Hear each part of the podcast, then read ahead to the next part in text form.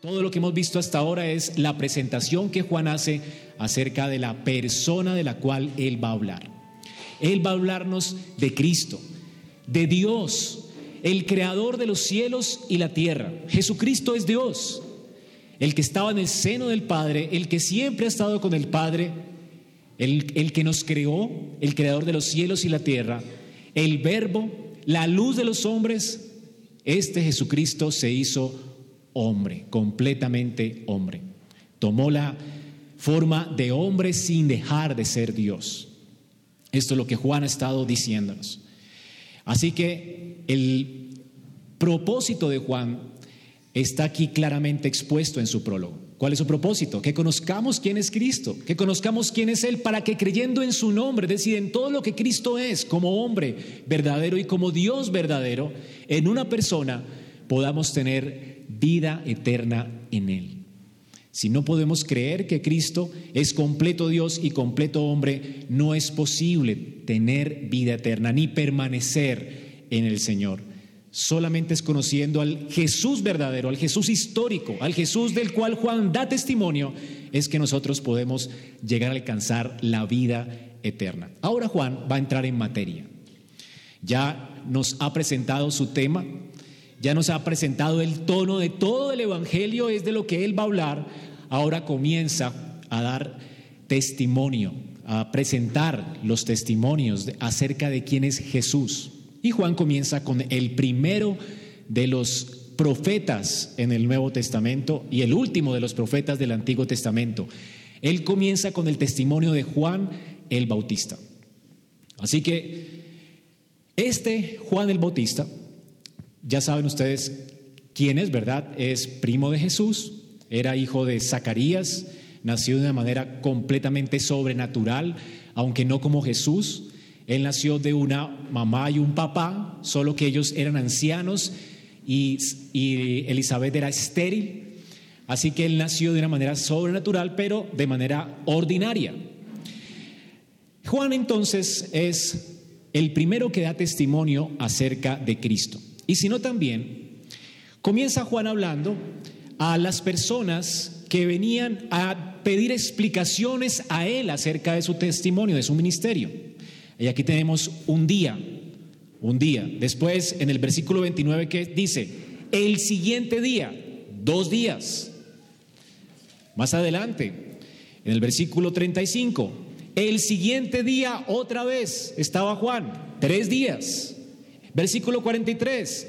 El siguiente día Jesús fue a Galilea. Cuarto día. Y luego 2, 1. Capítulo 2, versículo 1. Al tercer día, siete días. Y aquí Juan para de contar. Tenemos entonces que Juan comienza a narrarnos la primera semana contando siete días exactos del el inicio del ministerio de Cristo. Y esto es extraordinario. Yo creo que Juan no ha salido o quiere más bien centrar nuestra mirada en la creación. Recuerden que Juan comenzó con la creación, ¿verdad?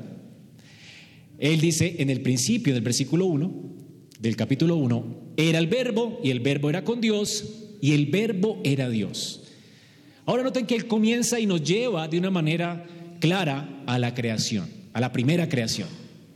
Luego de pasarnos de la creación y de mostrarnos cómo esta creación se echó a perder a causa del pecado, cómo esta creación está en tinieblas, cómo la luz vino a esta creación, pero las personas no le conocieron, vino a lo suyo y los suyos no le recibieron.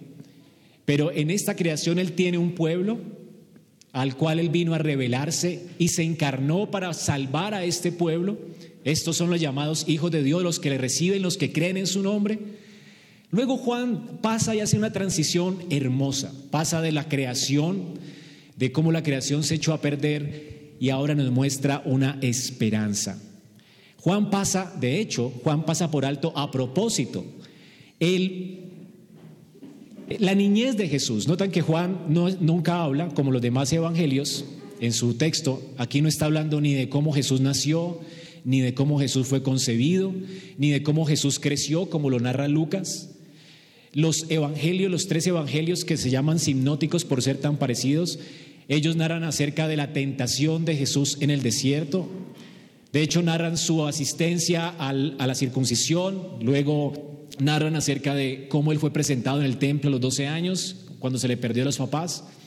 Narran su primer encuentro con Juan el Bautista, narran su bautismo, narran cómo fue llevado por el Espíritu al desierto para ser tentado por Satanás, pero Juan no dice absolutamente nada de esto.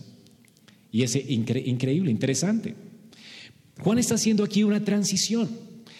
Juan nos muestra el creador, el creador hecho carne en su prólogo, y luego hace una transición mostrándonos la primera semana de este creador, sin este creador no tiene ahora una lucha con el pecado. Él viene glorioso a presentarse a su pueblo como la nube de Dios, como la gloria de Dios con ellos. Es lo que Juan nos quiere mostrar. Juan quiere mostrar la gloria de Cristo. Aquí Jesús no está siendo tentado. Aquí Jesús no creció como nosotros. Aquí Jesús no fue circuncidado como todo judío, no fue bautizado como todo judío. No hay tentación ya el Señor ha sido tentado, ya Él viene ahora a manifestar su gloria. Y lo curioso es que Juan comienza narrando una semana de cómo esta gloria vino a manifestarse al pueblo.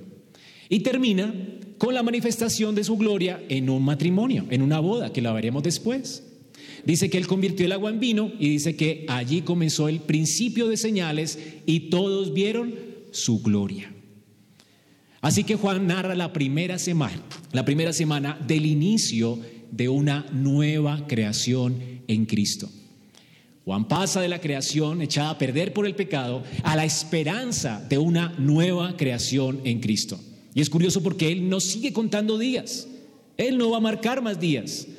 Él va a comenzar narrando estos días, hablando de cómo Cristo, cómo la gloria de Cristo vino a dar inicio a una nueva creación. Hay una nueva semana para la iglesia. El Señor viene a hacer nuevas todas las cosas.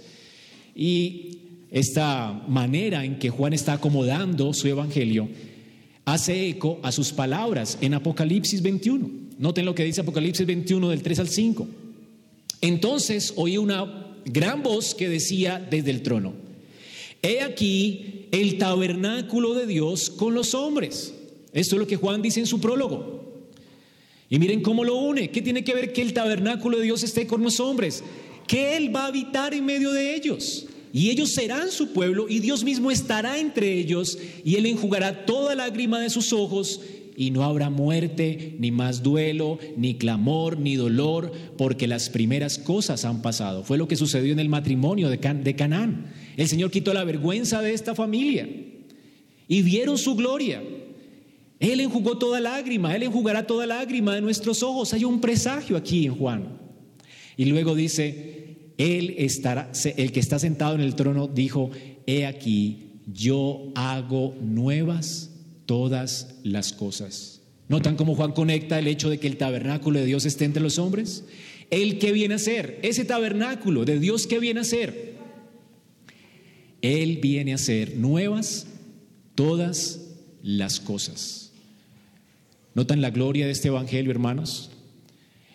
Este Evangelio nos quiere mostrar la gloria de Dios encarnado. La gloria del Dios que vino a traer luz, bendición y gracia sobre gracia. Así que este es el primer día que vamos a considerar hoy, el primer día de una, del inicio de una nueva creación. Y en este primer día, así como la luz está resplandeciendo en el primer día de la creación, Aquí también Cristo viene a resplandecer en este primer día, en medio de las tinieblas. Estos hombres que vienen a preguntar a Juan están en tinieblas, pero esto no quiere decir que ya la luz está brillando en Israel. Es lo que Juan está tratando de decirles a ellos en el versículo 26. Juan respondió, yo bautizo con agua, mas en medio de vosotros está, ya la luz vino el tabernáculo de Dios con los hombres está aquí. La gloria esperada de Israel ya vino. Él está entre ustedes. Pero ¿cómo está el mundo? Al igual que en Génesis 1, del 1 al 3, en tinieblas, el primer día de la semana. Aquí el Señor dice, el cual yo no soy digno, perdón, yo bautizo con agua, mas el que está en medio de ustedes, dice, a quien vosotros no conocéis. ¿Ven la situación en la que estaban ellos? Tinieblas. Él está, pero ellos no le conocen. Esta es la situación del mundo cuando Jesús apareció en él. Pero la luz vino, hermanos, a resplandecer en medio de las tinieblas y a dar esperanza a los hombres, a los hombres que Dios ha escogido. Así que vamos a considerar en este primer día de la gloriosa semana de nuestro Rey, cómo su gloria ha estado velada por 30 años y de repente Juan nos habla de cómo aparece esta gloria. 30 años de Juan no relata absolutamente nada acerca del testimonio de Jesús, porque su gloria estaba velada. Jesús fue un niño como nosotros, Jesús creció como nosotros, Jesús fue un judío de su tiempo, en ese sentido pues no era como nosotros, iba al templo como todo judío, fue circuncidado como todo judío, su gloria estaba velada por 30 años. Pero ahora el Señor va a manifestar su gloria a su pueblo. Él comienza a revelarse a círculos cada vez más amplios. Primero a Juan el Bautista en el bautismo, luego a los discípulos de Juan el Bautista, luego en unas bodas y luego vamos a ver cómo se va revelando círculos cada vez más amplios hasta que la nación de Israel decide eh, juzgarlo y condenarlo en la cruz del Calvario según el plan y el propósito de Dios para nuestro rey. Así que hermanos, este es el primer día de nuestro rey, de la gloria, de cómo la gloria de Dios vino a este mundo. Ahora, ¿cómo presenta Juan el primer día de esta semana? En primer lugar, vamos a ver tres cosas aquí en el texto. El carácter de su testimonio, Juan va a dar testimonio, es decir, ese primer día lo que está ocurriendo antes de que el Señor haga aparición públicamente después de haber sido tentado después de haber salido victorioso de la tentación, Él viene ahora a colocar a todos nuestros enemigos debajo de sus pies. Él viene a vencer a Israel. Y Juan comienza, o este, este ministerio de Cristo comienza primero con un precursor. Así que ese primer día tenemos al precursor. ¿Qué hace este precursor? Dar testimonio del rey que está viniendo a su pueblo o que ya está en medio de su pueblo. Él viene a preparar el camino. Él es el precursor, el vocero real, el que dice el rey viene, preparen el camino en sus corazones. El desierto simplemente es una figura, como lo veremos ahora, de cómo Él está queriendo que los hombres en el desierto de sus corazones allá, en terreno y camino para que el Señor venga a sus vidas. Así que el Señor va a venir y Juan está preparando el camino. Y esta manera de presentar Juan, el testimonio de Juan, el Bautista, tiene tres características. Primero vemos el carácter del testimonio. Juan nos presenta el carácter del testimonio de Juan el Bautista. Luego Juan nos presenta el contenido del testimonio de Juan el Bautista y luego nos presenta una explicación de su testimonio. Acompáñame pues el versículo 1. Dice, este es el testimonio de Juan ¿Cuándo? ¿Cuándo pasó esto? Aquí está el carácter de su testimonio. ¿Qué tipo de testimonio es?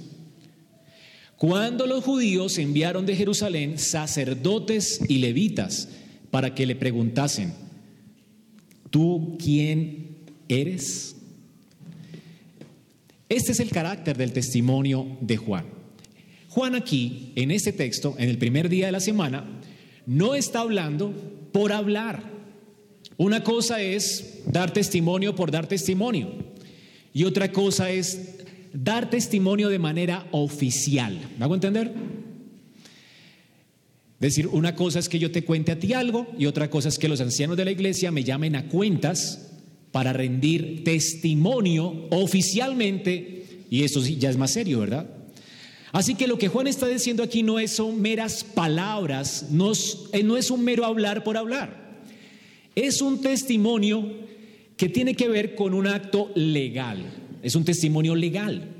Él está llamado a compadecer ante quienes, ante su pueblo, ante el pueblo de Israel, que aquí le llama judíos.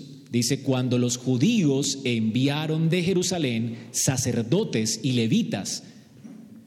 Así que los judíos, Juan va a tratar este nombre judíos en, en su carácter público, es decir, judíos es una palabra usada normalmente por Juan como una metonimia, para que entiendan que es una metonimia. Es muy importante entender también nuestro, eh, la manera en que la Biblia usa figuras. La metonimia es una figura donde yo asigno o le doy el nombre a una parte por el todo. ¿Ok? Entonces, aquí Juan está hablando de la, el Sanedrín judío, es decir, los líderes del pueblo. Pero le está diciendo aquí los judíos. Así que está asignándole a ellos el nombre del todo por una parte. Esto es muy común en la escritura. Cuando dice, por ejemplo, que si alguien tiene un conflicto entre ustedes, llamen a un testigo, si no dos testigos, si no dilo a la iglesia, es lo mismo, es una parte por el todo. No es que toda la iglesia debe enterarse, ¿verdad?, de algo, sino que los ancianos de la iglesia ya deben tratar el asunto de manera jurídica, legal, legalmente. ¿Ok? Aquí Juan está usando la misma figura. Judíos. Judíos quiere decir aquí el Sanedrín, es decir, aquellos líderes, representantes legales del pueblo de Israel. Ahora, ¿qué hacían estos representantes legales? ¿Por qué fueron a visitar a Juan? Bueno, es lógico que estos hombres estuvieran preocupados porque la Biblia le asigna cierta responsabilidad a los ancianos de Israel. ¿Qué tenían que hacer los ancianos de Israel en el pueblo? En Deuteronomio 18, del 20 al 22, Dios demanda de los líderes del pueblo hacer lo siguiente. El profeta que hable con presunción en mi nombre, una palabra que yo no le haya mandado hablar, o que hable en el nombre de otros dioses, este profeta morirá. Aquí no quiere decir que todo el pueblo tiene que matarlo, sino que tiene que pasar por un proceso judicial o que los líderes tienen que escudriñar las palabras del profeta y si lo hayan falso, deben matarlo. Ahora, cuando tú lees Deuteronomio, son leyes, muchas de ellas tienen que ver con procesos legales que se deben llevar a cabo mediante un proceso jurídico normal en, eh, en los representantes del pueblo. Así que cuando Dios habla al pueblo diciendo, juzguen a tal persona, maten a tal persona, está implicado aquí que hay un proceso legal. Aquí entonces a Juan se le está haciendo un proceso legal. Aquí mandan una comisión de los líderes de Israel a preguntarle a él qué es lo que está haciendo y por qué está haciendo lo que está haciendo. ¿Cuál es la intención? Juzgar a Juan. Juan tiene que dar rendir testimonio de lo que Él está haciendo, quién es Él. Ahora, no significa esto que ellos no supieran quién era Juan. Recordemos que Juan, ¿quién era? Un hijo de un sacerdote. Así que los sacerdotes que estaban mandando esta comisión, había pasado 30 años, muchos de ellos ya estaban ancianos, y ya había corrido el rumor por todo Israel de que el hijo del sacerdote Zacarías era alguien importante. Zacarías había quedado mudo, ¿se acuerdan? Luego habló y profetizó. Y él salió del templo mudo. Todo, eh, Juan tenía, estaba en boca de mucha gente. De hecho, estamos, eh, estamos viendo un tiempo donde todo el mundo está eh, a la expectativa de que un rey viene, a la expectativa de que un rey venía a gobernar sobre Israel. Y recordemos, hermanos, que en ese tiempo, en ese momento muy álgido de la historia, Muchos Mesías decían ser el Cristo. Muchos venían en el nombre del Señor. Así que Israel tenía que tener, eh, o el Sanedrín tenía mucho trabajo que hacer. Ahora ellos fueron entonces a indagar, porque resulta que siendo Juan el Bautista, hijo de un sacerdote, a los 30 años él debía estar en el templo, oficiando como todos los sacerdotes del templo sirviendo al Señor en el templo, pero él no está en el templo, sino que comienza a vestirse raro, no como los sacerdotes de su tiempo, sino comienza a vestirse como los atuendes que usaban en ese tiempo, en el tiempo de los profetas usó Isaías, piel de camello, comenzó a comer cosas extrañas, se apartó del pueblo y comenzó su predicación no en el templo, sino en el desierto. Así que era algo extraño. Todo el pueblo estaba yendo a él. Y este hombre estaba anunciando la venida del rey. Y muchos pensaron que él mismo era el Mesías. Estos eran los rumores que corrieron. Así que estos eran los rumores que llegaron al Sanedrín. El Sanedrín sabía quién era Juan, sabía que Juan tendría que haber estado ministrando en el templo, pero está en el desierto, así que ellos quieren explicaciones. Ahora, ellos tenían que cuidar de que Juan, si era un verdadero profeta, tenían que vigilar que él no estuviera colocando cosas nuevas en la iglesia.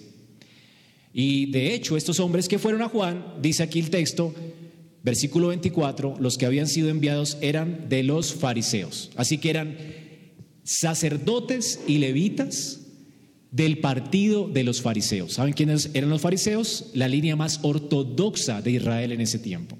Así que la cosa era seria. Juan está llamado a dar testimonio y esto es serio.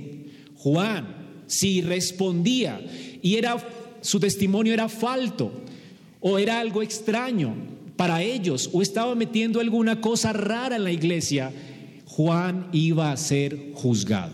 ¿Entendemos ahora la legalidad de este testimonio? Es un testimonio, no cualquier testimonio, es un testimonio público. Juan entonces está aquí hablando con ellos, bautizando, predicando en el desierto y él va a dar testimonio oficial. Ya vimos entonces el carácter del testimonio. Es un testimonio oficial. No está hablando por hablar. Hermanos, Juan no está hablando por hablar. No es un mero hablar. Y Juan quiere que entendamos esto. Juan el Bautista está dando un testimonio oficial a sus mayores. Esta es la idea. Hay una comisión a la cual tiene que rendirle cuentas. Y Juan va a rendir cuentas y Juan va a responder honestamente. Y por eso creó el carácter de su respuesta. Dice, él confesó. Él no simplemente habló, él confesó, es una confesión.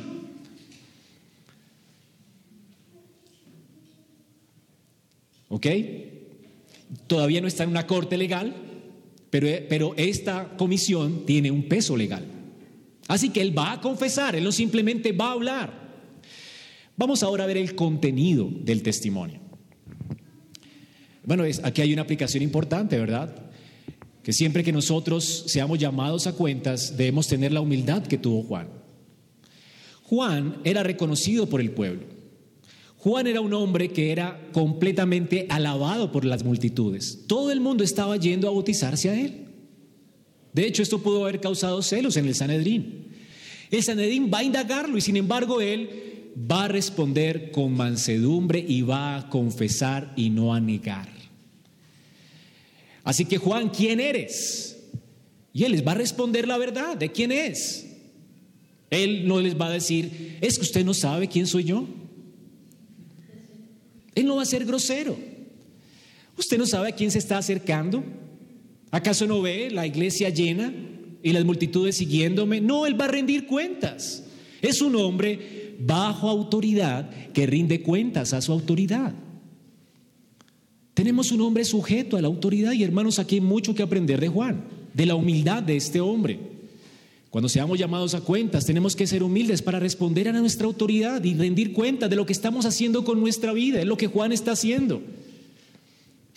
Así que, aunque Juan es importantísimo en la historia, aunque todos lo reconocen como alguien importante en el pueblo, Juan no se niega a confesar. Él va a confesar de buena gana, va a responder a todas sus preguntas. Y las va a responder, me parece increíble también, genial esto, aquí hay muchas cosas implicadas en las preguntas que ellos le hacen a él. Es decir, preguntas que implican que ellos están en errores graves teológicos y Juan lo sabe. Sin embargo, Juan no los corrige. También parece un acto de humildad increíble, ¿verdad? Él se limita a responder. Y cuando trata de corregir lo hace de una manera educada y lo hace de una manera eh, prudente. Vamos a verlo ahora. Pero Él no los va a corregir. Porque también hay muchos que vienen a rendir cuentas y los otros que le están pidiendo cuentas están equivocando en su apreciación y comienza a corregirlos. Pero Juan no corrige su teología. Juan simplemente responde a sus inquietudes y entiende que ellos tendrán que hacer eh, tener sus propias conclusiones. Juan respeta la autoridad. En segundo lugar, vamos a ver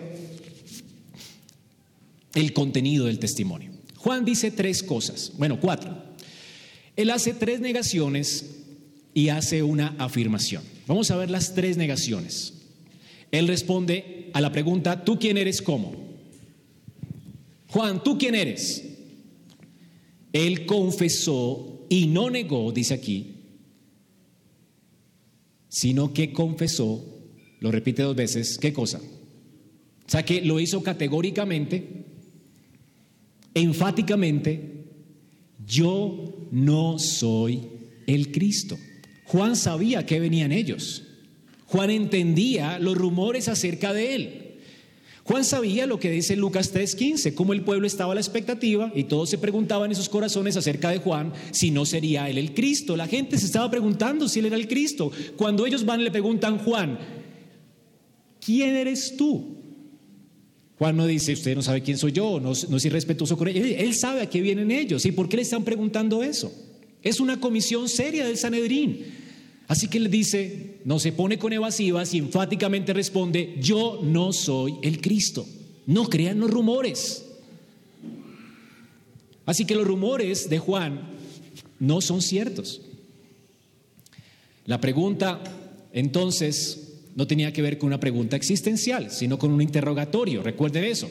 Y Juan dice enfáticamente, yo no soy el rey. Yo no soy el rey. Ustedes están esperando un rey, yo no soy ese rey. La gente dice que lo soy, yo no soy. Él no negó esto. Ahora la comisión sigue con la, interrogatoria. La, segunda pregunta, ¿eres tú entonces Elías? Bueno, esto es lo, lo siguiente que preguntan. Van por categorías, de lo más importante a lo menos importante. Listo, no eres el Mesías, pero si tú estás anunciando el reino de Dios y según la escritura el reino de Dios viene precedido por Elías, tú tienes que ser Elías. ¿Eres Elías, Juan? ¿Qué, dice, qué, respondió Juan? No soy Elías. Ahora tenemos que entender el contexto, hermanos. Estas personas de los fariseos creían o pensaban que las profecías acerca del reinado justo de Jehová vendría con la predecesión de Elías. Y esto porque en Malaquías 4.5 está escrito estas palabras. Malaquías 4.5.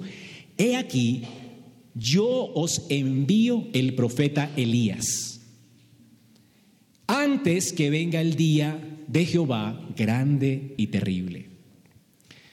Esta profecía decía que antes de que venga el día de Jehová, es decir, la manifestación del reino de Dios, ¿qué tenía que ocurrir? Elías debía venir. Y estamos leyendo una profecía, y las profecías tienen cierta característica para interpretarlas correctamente, y el Señor nos enseña a interpretarla. Vamos a ver ahora cómo el Señor la interpreta. El punto es que estas personas tomaron las profecías y las interpretaron literalmente. ¿Qué decían ellos entonces? Como muchos de nuestros hermanos piensan hoy, que un día va a venir Elías, cuando el Señor venga en un milenio y cosas por el estilo. Esto no va a ocurrir, hermanos. Esta profecía ya se cumplió, de hecho. El punto aquí es que en la concepción de ellos, Elías iba a venir físicamente. Para los fariseos, Elías iba a descender del cielo, iba a anunciar y a preceder la venida y la llegada del Mesías. La pregunta entonces era obvia. Esta es la pregunta que tenía que responder Juan. ¿Eres tú ese Elías que estamos esperando? ¿Me hago entender? Tenemos que entender el contexto histórico. No le están preguntando cualquier tipo de pregunta, es una pregunta que tiene que ver con el contexto, con lo que creían ellos. ¿Eres ese Elías? ¿Eres el Elías que reinó bajo el, reinado de eh, el profeta, ¿cómo se llama? Acam? Acá, ¿eres tú ese Elías? Y Juan que dice, yo no soy ese Elías. La expectativa de ustedes está equivocada, yo tampoco soy ese Elías.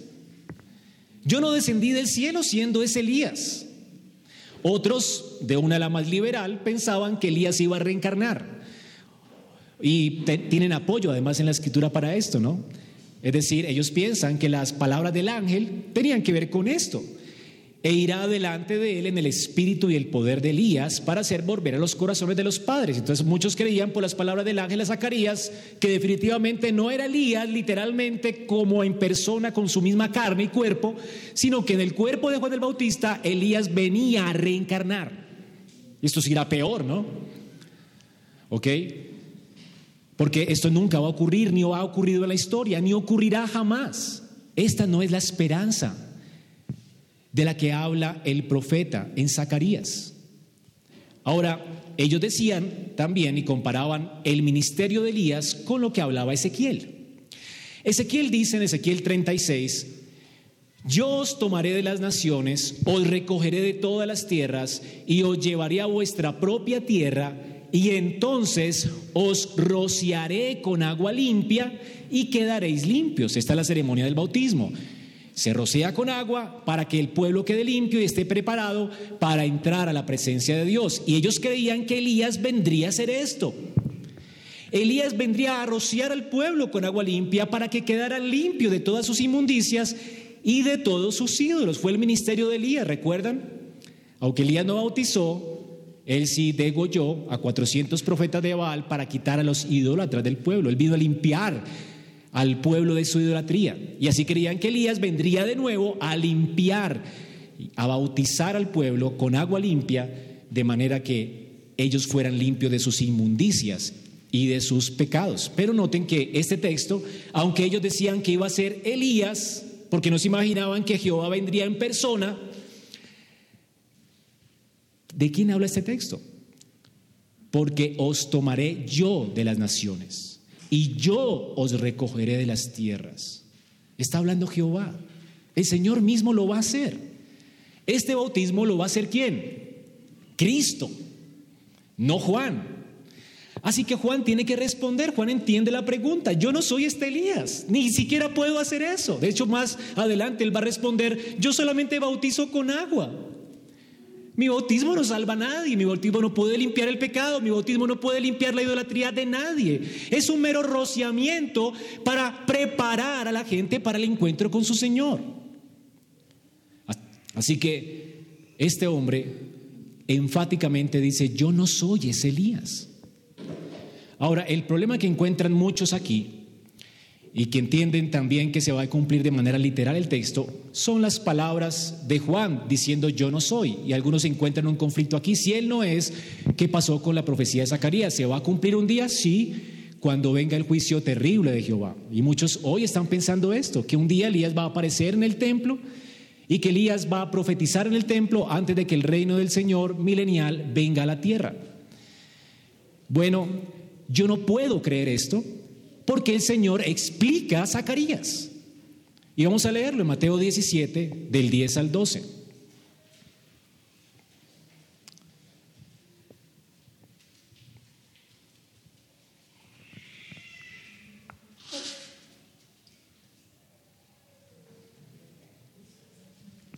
Mateo 17, del 10 al 12. Y sus discípulos le preguntaron diciendo, mira, ¿Por qué pues dicen los escribas que Elías debe venir primero? El Señor está hablando aquí de que Él es el rey, de que el reino ya se ha acercado a la tierra, ya ha venido el reino. Y la pregunta de ellos es lógica. ¿Y qué pasa con la profecía de Zacarías, Señor? Elías viene primero. Y miren la interpretación del Señor. Y respondiendo él dijo, Elías ciertamente viene. Sí, ustedes tienen razón, Zacarías no se equivocó al profetizar esto y restaurará Elías todas las cosas. Pero yo os digo que Elías ya vino. Ya vino. ¿Cuál es el problema? En un sentido, Juan el Bautista es Elías. El Señor está aquí interpretando esto no de una manera literalista. Una cosa es el literalismo y otra cosa es tomar la Biblia como según cada una de sus partes, según su contexto, de acuerdo al, tipo de literatura que estamos leyendo. Y las profecías no se pueden tomar literalmente. Cuando vemos a Satanás encadenado en un abismo con una cadena y un candado en la mano, esto no es literal. Así que la gente literaliza y es como si ustedes le... Un, ejemplo de esto, es como si le preguntaran a ustedes a un creyente, Juan no está mintiendo cuando dice que no es Elías. Cuando un creyente en el siglo primero, después de Cristo, si le hubieran preguntado, ustedes, cada vez que se reúnen en su culto, a, celebrar su culto, ¿ustedes se comen la sangre y el cuerpo de Cristo? Bueno, en ese contexto yo diría sí, ¿ok? Aunque no literalmente, ¿me hago entender? Pero sí espiritualmente. Estamos entendiendo que el Señor se está ofreciendo en la Santa Cena, en su cuerpo y en su carne. Si ellos responderían sí, eso es lo que celebramos cada domingo, ¿qué dirían en el primer siglo? ustedes son caníbales, porque de eso los acusaban. Así que si un creyente diría, no, en ese, en ese contexto no estaría mintiendo tampoco. Porque mucha gente pensó que Jesús dijo, el que no como mi carne y va mi sangre no es digno de mí. Y la gente se fue pensando de manera literal, este tipo está invitándonos al canibalismo. Y la gente comenzó a asombrarse de las palabras de Jesús. Entonces, mucha gente entiende las palabras que debería tomar no literalmente, las toman literalmente, las tuercen. Y asimismo muchos han hecho, han hecho con este texto de Zacarías, lo toman literalmente, torciéndolo, pensando que Elías va a descender del cielo. El único que va a descender del cielo, cuando venga el Señor en gloria, va a ser el Señor en gloria, nadie más. Y todo ojo lo verá. Es lo que dice la escritura. Así que hermanos, no esperamos a Elías, esperamos a Cristo porque Elías ya vino y preparó su camino. Y Elías es Juan el Bautista. Es lo que el Señor dice. Así que Juan no está mintiendo al decir que él no es el profeta Elías. Juan no es el Mesías, Juan no es Elías. Ahora le preguntan entonces, ¿eres tú entonces el profeta? Tienes que ser el profeta. Comienzan de lo mayor a lo menor. Listo, no eres el Mesías, no eres el rey. Bueno, tampoco eres el que, el que pensamos nosotros preparará el camino al rey. Pero entonces tú tienes que ser el profeta, porque ¿por qué bautizas? Se suponía que el Mesías bautizaba, limpiaría los pecados de los hombres, que Elías vendría a bautizar preparando el corazón de los hombres, limpiando la idolatría de los hombres, pero también se entendía que el profeta vendría a bautizar. Todos esperaban que este rito lo hiciera alguien. La pregunta es por qué lo está haciendo Juan si no es entonces ni el Mesías ni Elías. Tiene que ser entonces el profeta. Es la única cosa que nos queda. Ahora, ¿qué dice él? Yo no soy el profeta, ¿verdad? Yo no soy ese profeta. Ahora, ¿de qué profeta están hablando?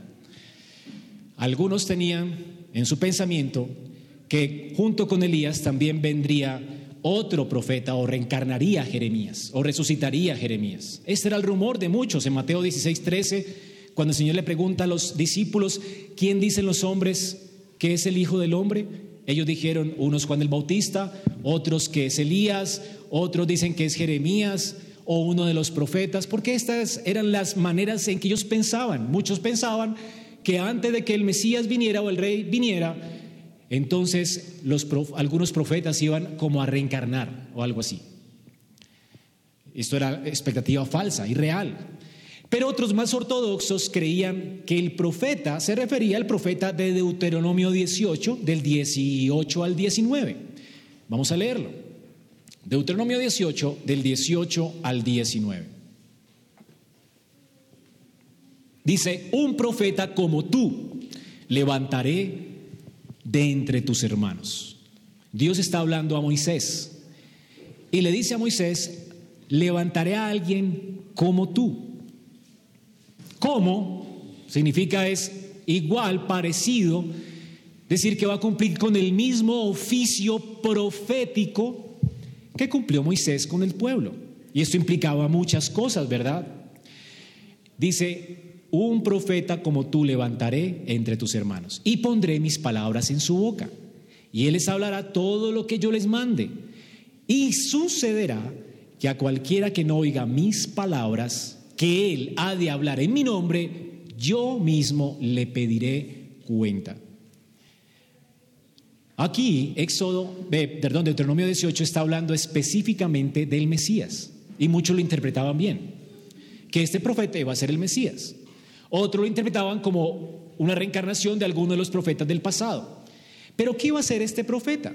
Recuerden qué hizo Moisés como profeta. Él habló las palabras de Dios al pueblo, pero antes de hablarle las palabras de Dios al pueblo, ¿qué hizo Moisés como profeta?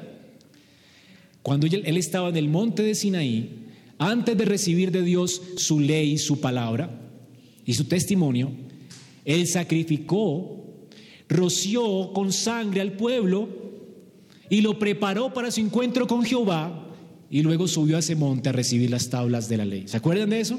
Esta escena está en Éxodo 24, una escena inolvidable, cuando el pueblo fue bautizado por Moisés con sangre. Fue rociado todo el pueblo a través de este bautismo de sangre. Así entonces ellos entendían que alguien como Moisés vendría a bautizar de esta forma. La otra es, es, la, es la única que le queda a Juan. Si Juan no bautiza porque es el Mesías, si él no está bautizando porque él es Elías, tiene que estar bautizando porque él es el profeta, como Moisés.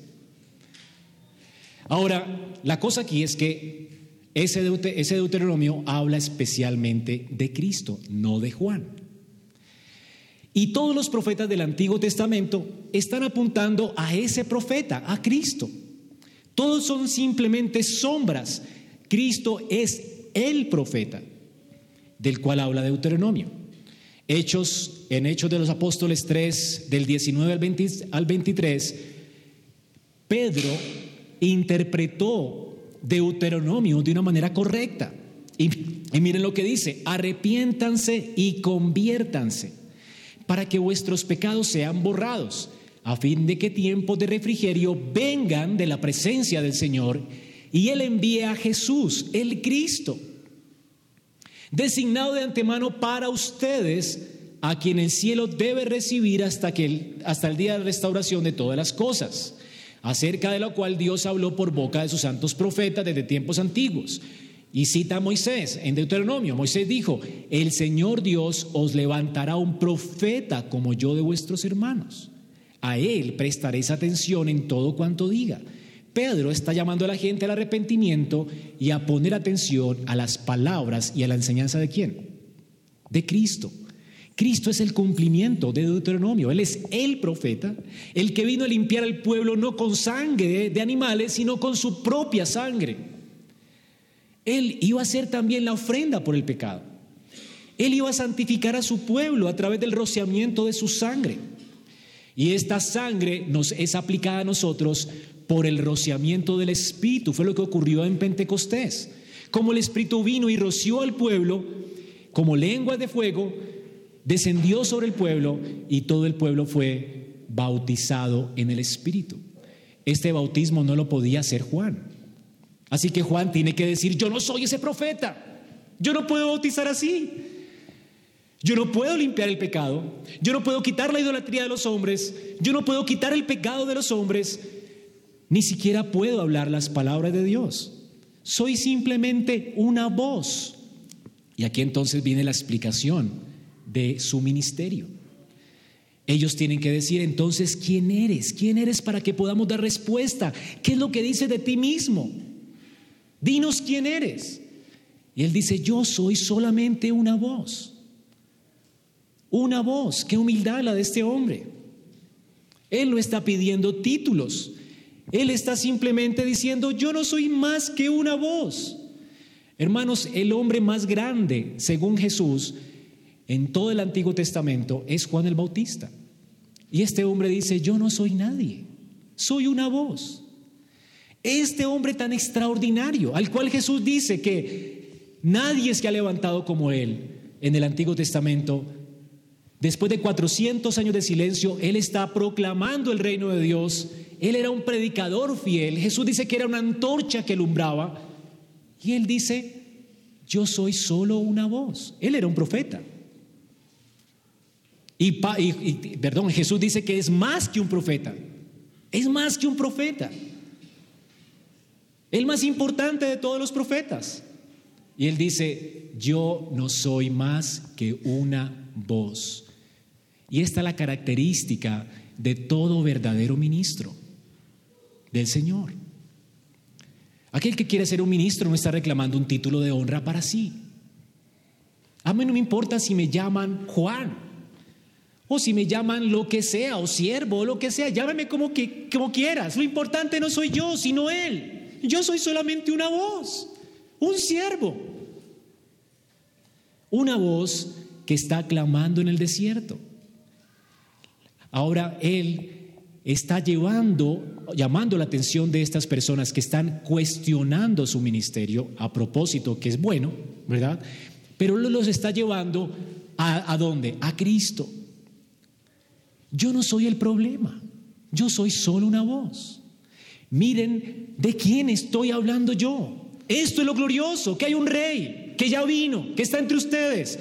Yo estoy simplemente anunciándolo a él. Juan no está buscando honores.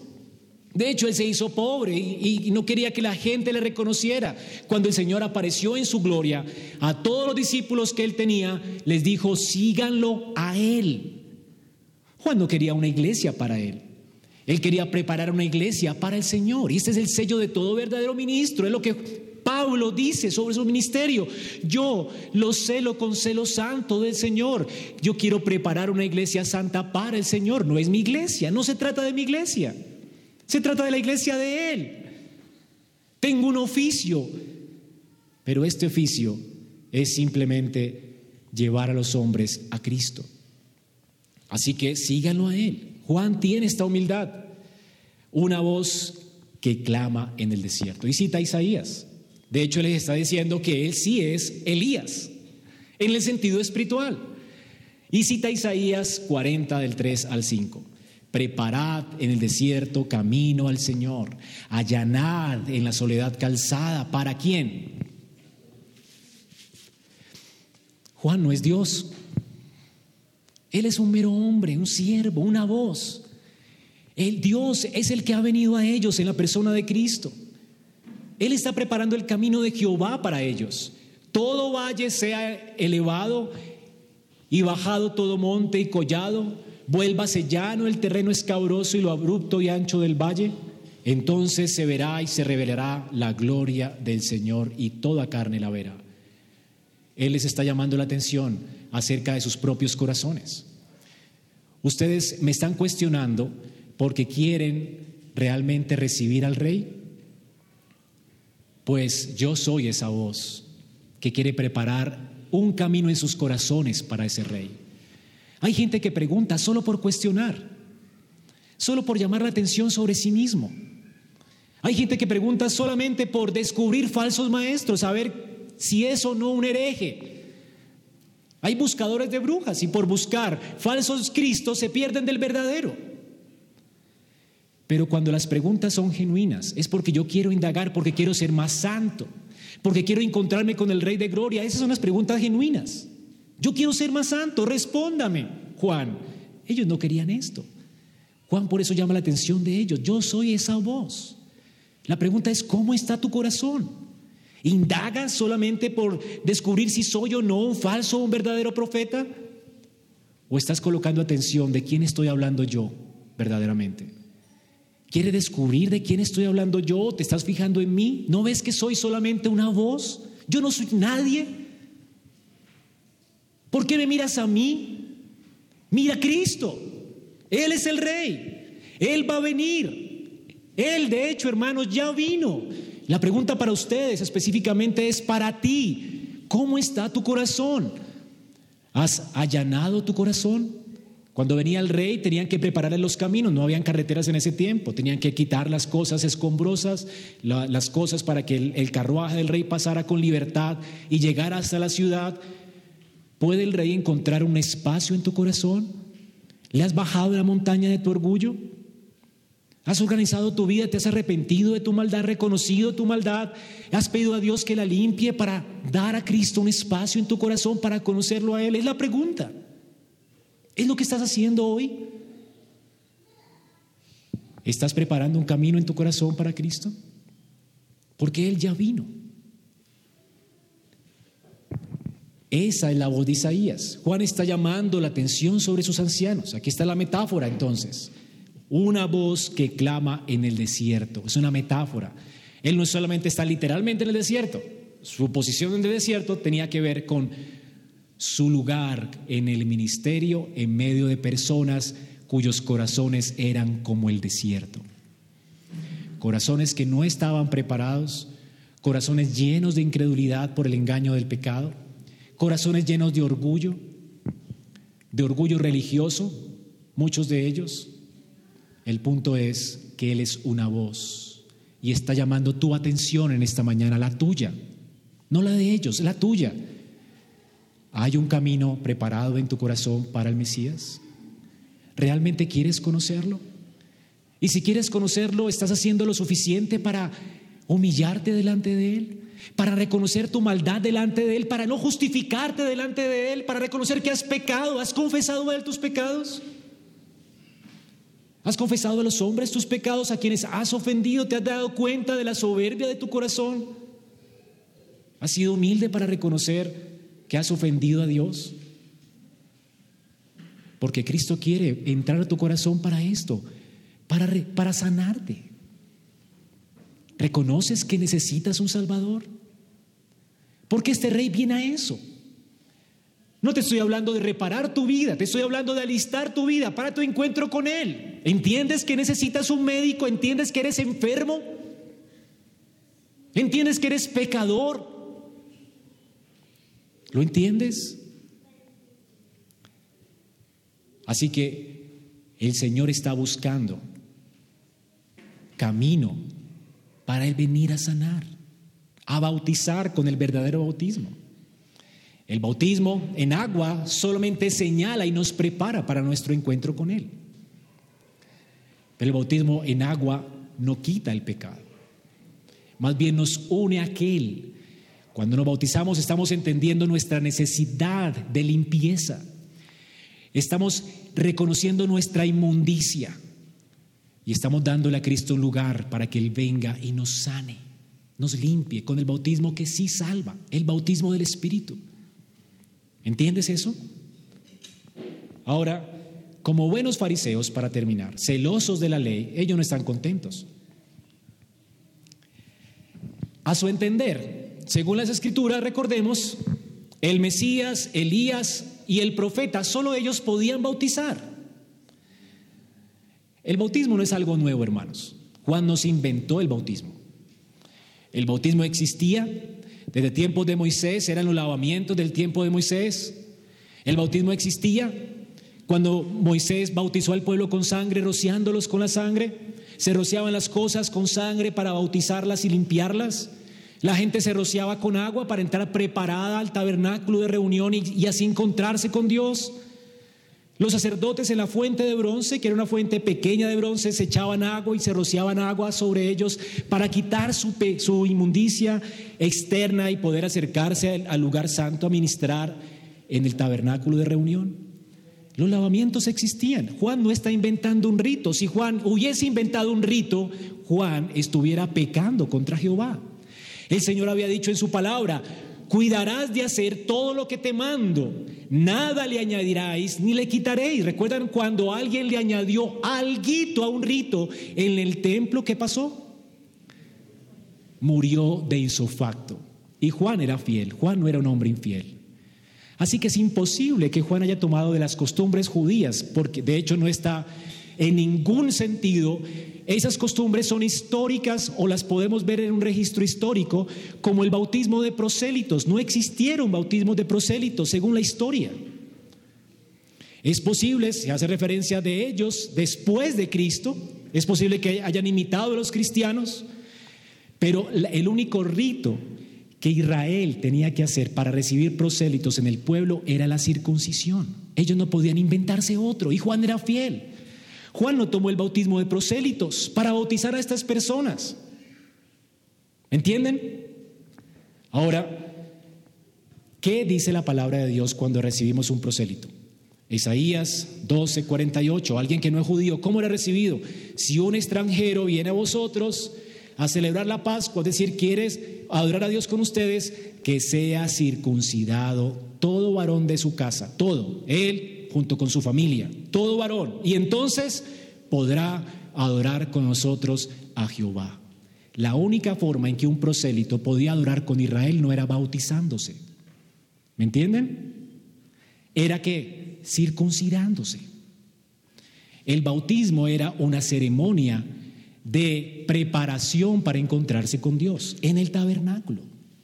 Así que Juan no está inventando un rito. Los judíos estaban por eso preguntándole a Juan, ¿qué te estás inventando? Porque no estamos en el templo, estás en el desierto. ¿Por qué estás haciendo estos ritos de lavamientos fuera del tabernáculo en el desierto? ¿Qué está pasando aquí? Estaban pidiendo cuenta de su ministerio. ¿Te estás acaso inventando un rito, Juan? Y Juan responde,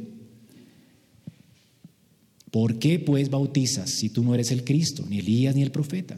Y él dice, yo bautizo con agua, mas en medio de ustedes está uno a quien vosotros no conocéis. Aquí entramos a la explicación de su testimonio. Es nuestro último punto. Ya vemos el carácter del, del, testimonio, el contenido del testimonio, y esta es la explicación. ¿Por qué él bautiza? Hermanos, Juan bautiza con agua, dice aquí. Esa es su respuesta. Es una respuesta un poco ambigua, pero correcta. Él bautiza y su bautismo es legítimo, su bautismo es un lavamiento, un lavamiento, porque Él es quien está preparando el camino de aquel que ya está entre ellos. ¿Me entienden ahora sí? Él ya está entre ellos, Él vino a preparar el camino y aquí está la justificación de su bautismo. Su bautismo es correcto. Él les está diciendo de manera velada que Él sí es Elías otra vez. Ahora, él es el predecesor del Mesías. Este predecesor del Mesías, por medio del ritual de lavamiento, está preparando al pueblo, por medio de este ritual que solamente contiene agua, para que ellos puedan corregirse en sus corazones y darle entrada al rey en sus vidas. Aunque no era una respuesta clara, era una respuesta para hacerlos reflexionar. Muchas veces el Señor da respuestas así a los fariseos para hacerlos reflexionar. Si es que realmente ellos son buscadores de la verdad, ellos tienen que reflexionar. ¿Ok?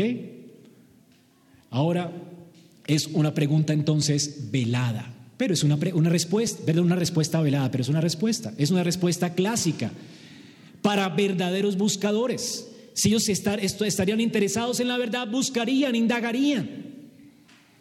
Y entonces podrían saber que el ministerio del bautismo de Juan no es algo inventado ni novedoso, porque él sí es Elías, no como lo querían ellos, pero sí como lo apuntaba la escritura.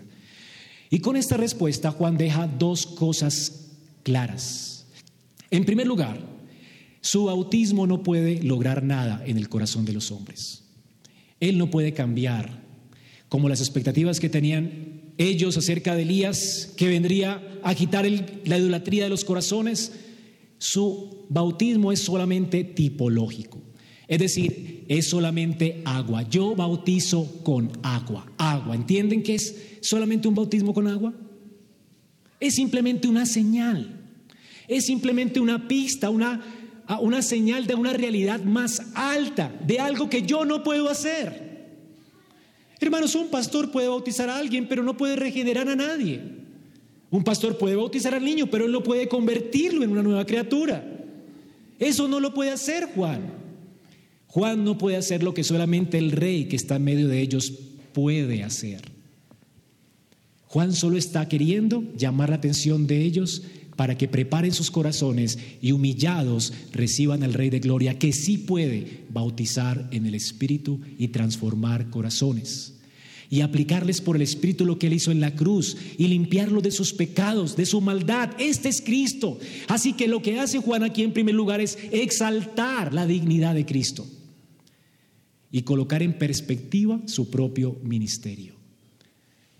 Esta mañana vamos a celebrar la mesa del Señor. Y en perspectiva, el ministerio que tiene un pastor y los ancianos al servirles a ustedes la cena del Señor esto es solo vino y pan común. Oramos por Él y se convierte en algo santo por la palabra de Dios, no por algo que yo haga. Y es alimento no por algo que yo haga, o no porque fue el vino preparado especialmente, o porque el pan es especial, pan no es pan común, vino común.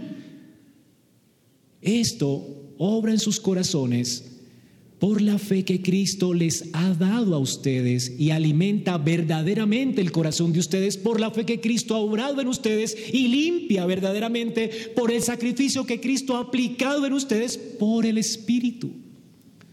Esto es simplemente una señal, un sello de una realidad más alta. Esta no es la realidad. Así que si tú piensas que al tomarte esto vas a quedar más antico, te equivocas.